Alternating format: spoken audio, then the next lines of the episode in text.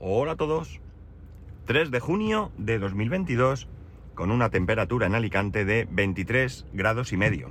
Bueno, mesa para tres. Ese es el título del podcast de hoy. Un título que entiendo que a la mayoría de vosotros, salvo que seáis eh, compañero mío de trabajo o eh, alguna de las personas que ayer estuvieron en el evento que, se celebró, no, no tendréis ni idea de qué, de qué va. sí, que os dije que había un evento y bueno, os dije que hoy os contaría algo. Vale, Mesa para tres. ¿Qué es Mesa para tres? Mesa para tres es un cortometraje que eh, ha sido realizado por mi empresa con la colaboración de actores eh, reconocidos entre los que son, bueno, entre no, que son, a ver, me he preparado aquí porque yo para los nombres ya sabéis, tenemos, a ver, un segundito, ahora, eh, los actores que han participado son Luis Zaera, Paco Tous, Nacho Guerreros, Nerea Garmendia, Luis Motola y Alexandra Masakai. Este no lo voy a decir muy bien, pero bueno, que me perdone Alexandra mi pronunciación. Eh, lo que fue, lo que fue es, eh, bueno, acudimos un número bastante importante de personas a una sala de cine de aquí de Alicante, donde en un primer lugar tuvimos unas palabras de nuestra directora de comunicación. Posteriormente eh, pudimos visionar este cortometraje nuestra directora de comunicación al término del mismo pues nos dirigió unas muy breves palabras para pasar a ver el making of del, corto. Un making of muy interesante porque el corto, del que os hablaré ahora después, eh, tiene un mensaje que creo que, o que creemos que es tremendamente importante. Y en este making of, entre... Eh, bueno, nos, nos hablaban de lo que habían sentido, de lo que habían vivido, de lo que pensaban tanto nuestra directora de comunicación, nuestro vicepresidente y cada uno de los actores que, han participado en este cortometraje, ¿no? Después de esto hubo una mesa redonda entre los actores y nuestra directora de comunicación, eh, donde pues ellos eh, pudieron expresar qué habían sentido al, al, grabar este corto, que por qué se habían decidido a aceptar grabarlo, eh, bueno, pues toda una serie de cosas que, tenían relación con, lo que se pretende con esto, ¿no?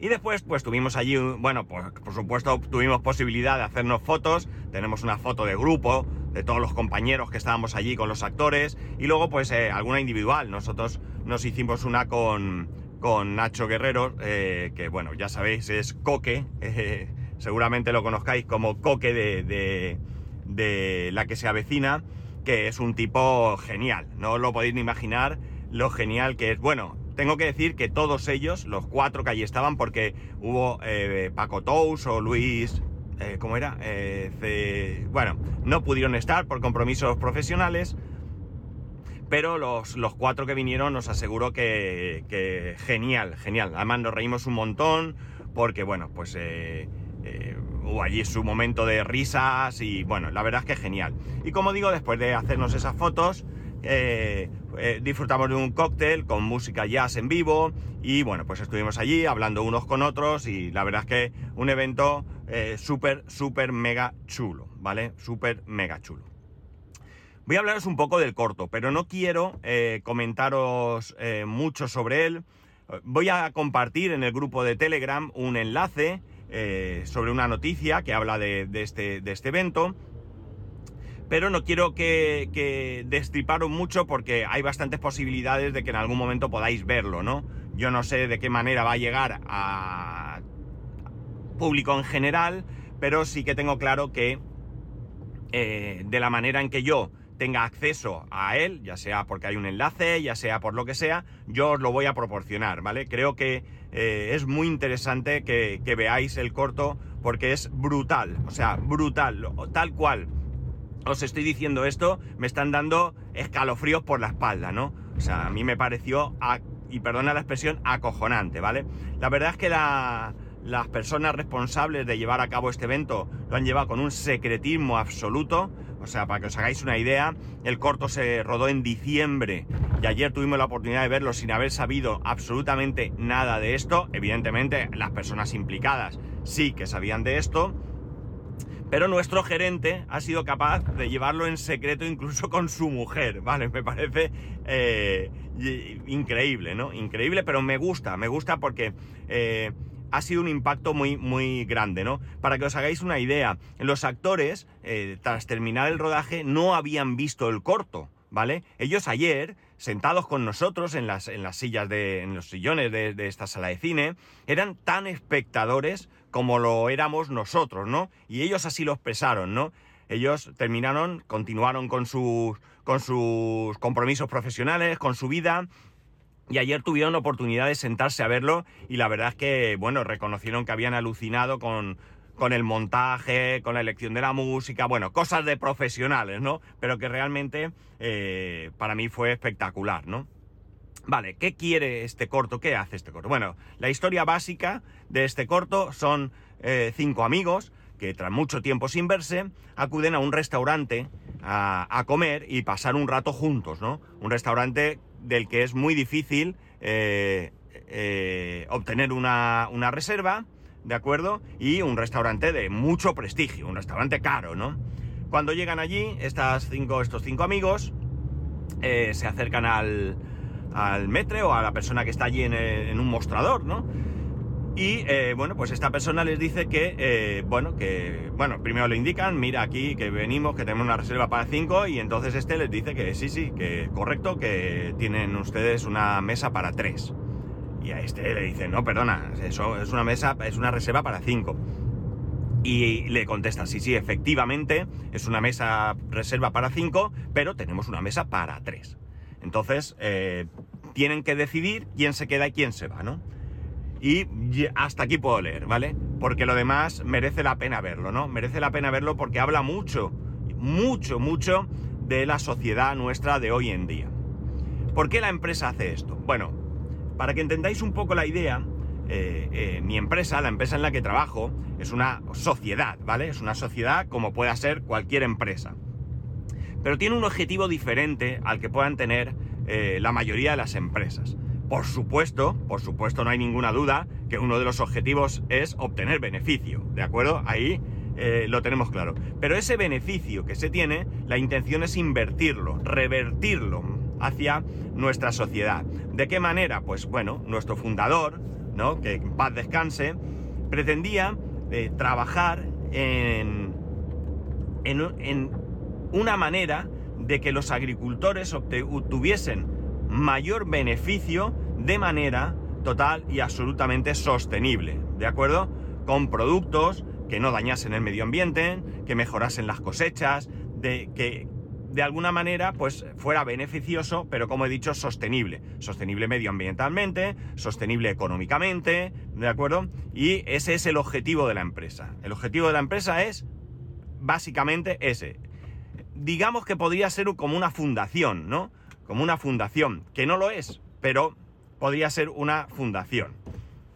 Eh, la empresa es la primera empresa en el mundo que trabajó eh, sobre la fisiología vegetal. La fisiología vegetal, eh, bueno, pues lo que hace, digamos de alguna manera, es que, ya os lo he comentado algunas veces, trata de ayudar a las plantas a ser mejores. No se trata de meterles más nutrientes ni demás. Es decir, el 5% de una planta son los nutrientes. Magnesio, eh, calcio, eh, potasio, ¿vale? Lo que se os ocurra.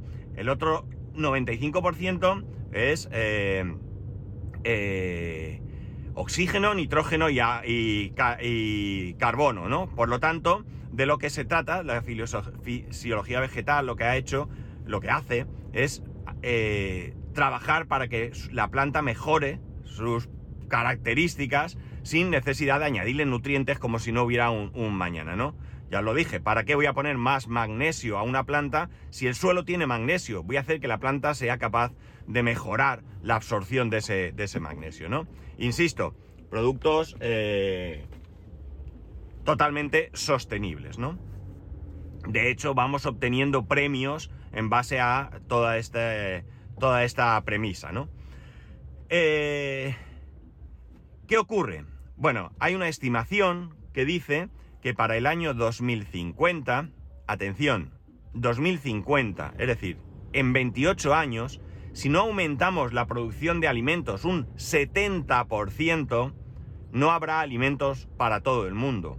Y evidentemente esto va a ser peor eh, en según qué zonas, ¿no? Es decir, seguimos teniendo grandísimas diferencias entre diferentes partes del mundo, ¿no? Por tanto, uno de los objetivos de mi empresa es colaborar para que estas cosas eh, se puedan resolver con este tiempo que tenemos de aquí a que suceda, ¿no? Hubo una frase que dijeron allí algunos, mm, creo que fue Alexandra, creo que fue la que lo dijo, puede ser. Eh, ¿Alexandra fue? Bueno, no estoy seguro. Una frase que dijo que había oído que era... Eh, no debemos pensar en qué clase de planeta queremos dejar a nuestros hijos, sino debemos pensar en qué clase de hijos queremos dejar en nuestro planeta, ¿no? Nos creemos que somos el ser superior que tiene derecho a hacer lo que nos dé la gana con este planeta, a destruirlo o a modificarlo o lo que sea. Y nosotros no somos más que una parte, ¿no? Somos más que una parte, además, con una obligación mmm, por encima de quizás cualquier otra especie de proteger el planeta, puesto que nuestros medios de protección, nuestra posibilidad de implantar cosas que protejan es tan grande como nuestra capacidad de destrucción. Entonces deberíamos de emplear todo este esfuerzo en esa, en esa protección. Eh, Nacho comentaba que él viene de una familia de agricultores, por lo tanto conocía el mundo del campo y dejó allí sobre la mesa algo que nosotros sabíamos, pero allí había gente que no. O sea, los que estábamos sentados sí, pero entre los actores, pues gente que alucinó que a su padre le iban con un calibre, cogían una manzana y si la manzana pasaba por el agujero del calibre, iba a la basura. La manzana tenía que ser gorda y no pasar por ahí.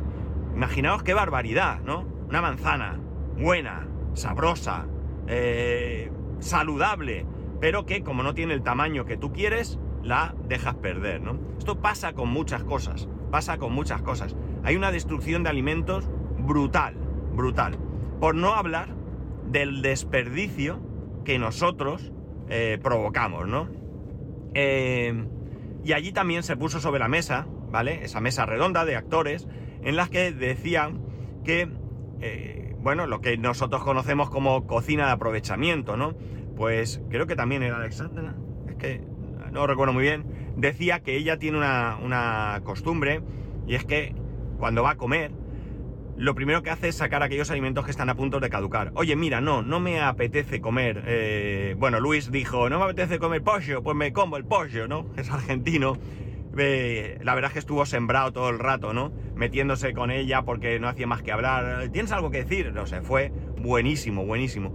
El caso es que, eh, bueno, pues tenemos que procurar ir a la compra y comprar o tratar de comprar los productos que realmente necesitamos, ¿no? No nos volvamos locos. Tenemos que tratar de eh, cocinar las cantidades que necesitamos, ¿no? Al final muchas veces te sobra, abres el frigorífico y resulta que tienes eh, pollo al curry de no sé qué, eh, tienes eh, ensalada que te sobró de no sé cuánto, el platico de arroz del domingo, no sé qué, y eso lleva días y días en la nevera y al final acaba, acaba en la basura, ¿no? Es verdad que hoy en día con los trabajos que tenemos, que ya muchos tenemos trabajo en el que comemos allí mismo, pues nos llevamos el tupper, ¿no? Y nos viene incluso bien, estupendo, fantástico, maravilloso. Pero en cualquier caso, es importante eh, pues tratar de, no ser consumistas, ¿no? Consumistas y consumir por consumir. no significa que no te compres lo que te apetezca, ¿no? Oye, mira, es que quiero chocolate, cómprate chocolate, no, no eso. Pero tratemos de no, de no derrochar, ¿no? Yo creo que es una cuestión eh, no solamente medioambiental, no solamente de, recursos para el futuro, ¿no? Sino es una, también una cuestión moral, ¿no? Pensar en las personas que no pueden comer, no pueden comer y que, y que nosotros estamos tirando constantemente comida. No os imagináis la de toneladas, toneladas que se tiran de comida al año. O sea, es brutal, brutal. O sea, si buscáis información en internet, en internet, no, en internet vais a quedar, yo creo que alucinadísimos, ¿no? Alucinadísimos. Me encantó, me encantó. Veréis, eh, vosotros sabéis, los que me escucháis hace tiempo, que, que yo estaba mal en la empresa anterior y que, bueno, pues ahora estoy bien, ¿vale? Y lo que ocurre es que a nivel laboral puede estar bien, a nivel anímico puede estar bien, a nivel económico puede estar bien, pero además en estos momentos eh, hay cosas como estas que además de hacerme sentir bien, la empresa me hace sentir orgulloso, ¿no? Me siento muy orgulloso de trabajar en una empresa en la que, eh, bueno, pues el lema es Empowering Plant, Empowering People, ¿no? Es decir, hay que luchar por tener una buena gestión eh, agrícola y medioambiental, al mismo tiempo que hay que tener una buena gestión humana, ¿no? Y tratar al agricultor no como un cliente al que le voy a vender, ¿no? Sino como una persona que me está dando de comer. Es las personas que están eh, luchando porque cada día tengamos un plato de comida en nuestra casa, ¿no? Agricultores, ganaderos, pescadores, ¿vale? Todo ese conjunto de gente que están ahí abajo y que son los que peor lo tienen, ¿no? Son los que peor lo tienen. Una cosa más que se dijo allí, eh, que también lo comentó Nacho, fue aquello de que, de que hay intermediarios a montones, ¿no? Aquello arrancó un aplauso brutal de la gente que allí estaba, ¿no? Pensar que allí había gente del mundo de la agricultura, del mundo del campo, ¿no? Gente que está sufriendo día a día todos los problemas que tienen, ¿no? Pensar, yo vi un documental, no sé si fue un documental o era un, un... Ay, ¿cómo se dice? Bueno, algún programa o algo, no recuerdo muy bien, en el que hablaban con un productor de cebollas. El productor de cebollas decía que para que él no perdiera dinero, no ganar, para no perder dinero, tenía que vender las cebollas a 9 céntimos el kilo. La habéis dado vueltas, ¿verdad? Pensar lo que vale un kilo de cebollas en el supermercado, ¿vale? A 9 céntimos el kilo. Y se las estaban pagando a 3. Y no tenía más remedio que vender, porque era o 3 o 0. Pierdo todo el dinero que he invertido, pierdo toda la producción o recupero parte, ¿no? Eh, evidentemente hay margen, hay margen para llegar a, que, se pague justamente el trabajo de los agricultores. Eh, un agricultor alemán que cultivaba patata dejó perder la cosecha por no me recuerdo qué, no me acuerdo qué motivo y encima decía que ni siquiera podía dejar que la gente se llevara las patatas gratis. O sea, lo tenía prohibido. El hombre hacía la vista gorda y le decían, oiga, y hay gente cogiendo patatas. Y decía, yo no, ¿qué quiere que le diga? No voy a dejar que se pierda. O sea, si es que se va a pudrir, pues vamos a dejar que estas personas pues se lleven unos kilos de patatas y a mí me da igual, ¿no? Me parece que es brutal.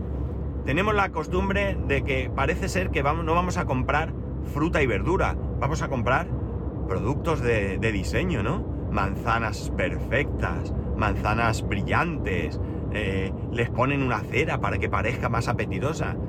Tiene un picadito, no pasa nada, pasó un bicho por allí, la picó. Oye, que te lo puedes comer. O lo aquí cortas, lo tiras y te comen la manzana, ¿no? No, todo este producto va a la basura, ¿no? Va a la basura. ¿Qué tenemos que hacer? Pues es muy sencillo. Es muy sencillo. Tenemos que ser críticos. Tenemos que ser críticos. Tenemos que dejarnos de pijerías. Una manzana, buena manzana, buen sabor. Hay que comprarla, no porque sea bonita. ¿Vale?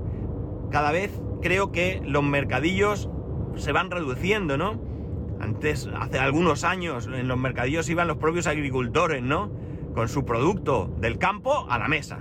Vamos, increíble. Que con esto yo no quiero decir que no haya gente que tiene que estar en medio y ganar. Hay un transporte y bueno, pues en la frutería de tu barrio, ¿vale? Que también puede ser. Pero mira, eh, allí decían que, claro, a mediodía ayer estuvieron comiendo aquí y decía, he alucinado con los tomates. Yo en Madrid no encuentro tomates con el sabor que he encontrado aquí.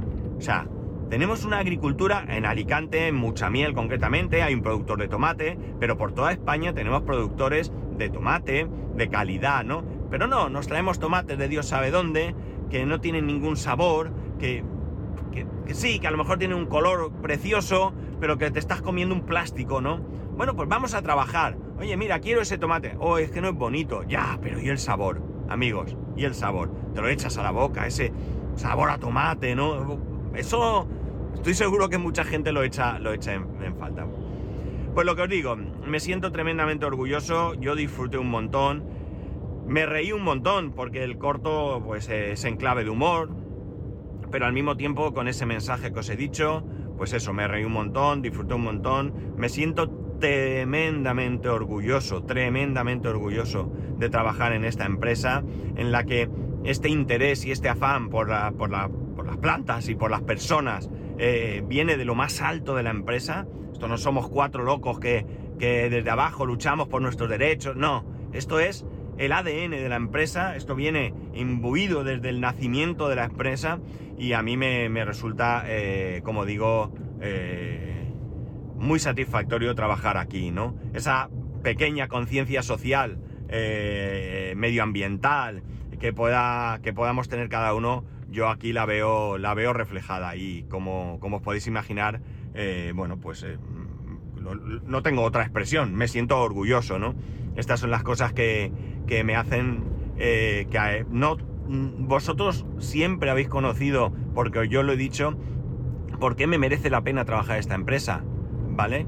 Eh, pero es que esta parte es la parte, eh, bueno, no voy a decir más importante, porque evidentemente yo trabajo por eh, dinero, evidentemente yo quiero trabajar en un ambiente sano, pero es que estas cosas hacen más, ¿no? Estas cosas hacen más. Mira, os voy a contar una cosa, creo que, no sé si lo dije, sí, creo.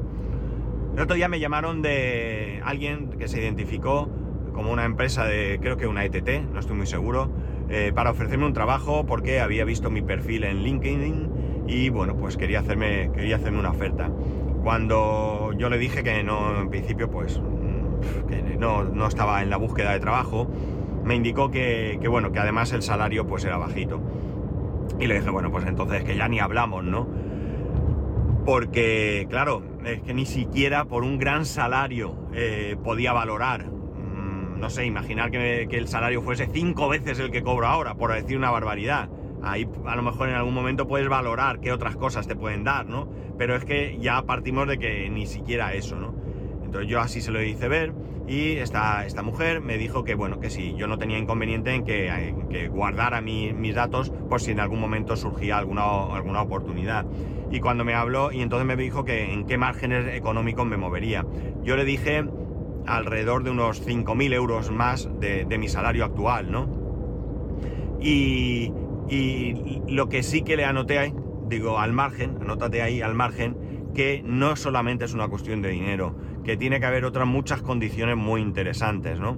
Eh, ¿Queréis añadir pues, mi seguro de vida, mi seguro médico, mi, todo esto? Sí, pero también el ambiente de la empresa y, sobre todo ese, ese mm, no sé cómo decir, eh, ese querer que alguna parte de, nuestro planeta o de nuestro entorno, de nuestra gente, mejore, pues para mí eh, hace también mucho, ¿no? Hace mucho, ¿no? Yo creo que sería incapaz de trabajar en una empresa, eh, pues no sé, una empresa química que vertiese cosas a un río, ¿no? Me invento, ¿vale? Eh, no pienso en nadie, ¿vale? Es lo primero que me ha venido a la cabeza. Yo sería incapaz de trabajar ahí, ¿no? Porque creo que moralmente no, no, no podría aceptarlo. Mesa para tres. Ha sido increíble, increíble, de verdad, os lo prometo. Ha sido brutal, brutal, brutal, brutal. De verdad que, da gusto. Que voy a poner el artículo en el grupo de Telegram. Que voy a estar muy pendiente de en qué momento y de qué manera se va esto a, a, a poder visionar. Que estuve hablando por un primer momento con, con Luis y posteriormente con Nacho y ambos me dijeron que va a ser un corto que va a tener muchísimos premios. O sea, es que, no sé, o sea, imaginaros, ¿no? O sea, mi empresa allí, cuando tú estás y eres parte del proyecto, ¿no? Cuando allí dicen, nosotros somos esto, y es gracias a nuestros clientes, a nuestros proveedores, a nuestros distribuidores, y a vosotros que estáis ahí sentados, pues esto para mí es emocionante, ¿no? Y cuando ellos me decían, que va a tener muchos premios, pues me hacía mucho, mucha ilusión, porque esto evidentemente nos pone... Viene uno por el centro de la rotonda a todo lo que da el coche y no me ha dado de milagro, vamos, qué fuerte. Bueno, perdonad porque... Porque vamos.